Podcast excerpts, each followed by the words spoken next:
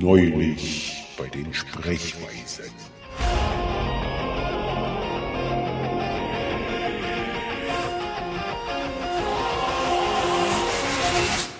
Bei dir stehen vor der Haustür also noch keine Menschen, die dir den roten Teppich ausrollen oder den Weg mit Rosen bestreuen? Ja, da ist er selber schuld, das Mädchen.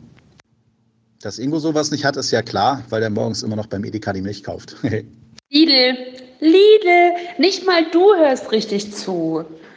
Echt? Nee, komisch, ne? Sowas steht bei mir überhaupt nicht. Ich musste heute sogar selbst meinen Koffer zur Arbeit ziehen, beziehungsweise selbst mein Auto zur Arbeit fahren, damit ich nicht zu spät komme, weil ich den Koffer vergessen hatte. Niemand hat mich an den Koffer erinnert. Äh, niemand setzt für mich Dinge auf und überhaupt. Niemand schält meinen Apfel, den musste ich jetzt mit Schale essen, wie so ein Höhlenmensch. Naja, hat man mich gestern bis zur Unkenntlichkeit geschminkt. Das war dann auch eine Dienstleistung, für die ich allerdings bezahlen musste.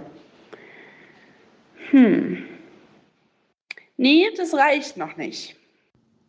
Weißt du, es gibt ja sowas, ähm, was man auf Fotos machen kann, das nennt sich Lächeln. du guckst so. Mm.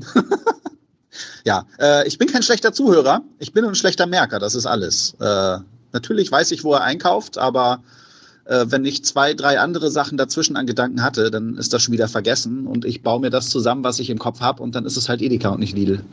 Oder was auch immer ich da gesagt habe. Ich weiß auch noch nicht mal, was ich gerade gesagt habe. Ingo wird bestimmt gleich wieder irgendwas sagen. Sag mal, spinnt ihr? Schon wieder 30 Nachrichten? Das höre ich nicht alles nach. Ich doch. Voll. Das ist ein sehr extrovertiertes, breites Petra-Lächeln. Muss er aber. Der wollte doch, dass ich rede und nicht schreibe.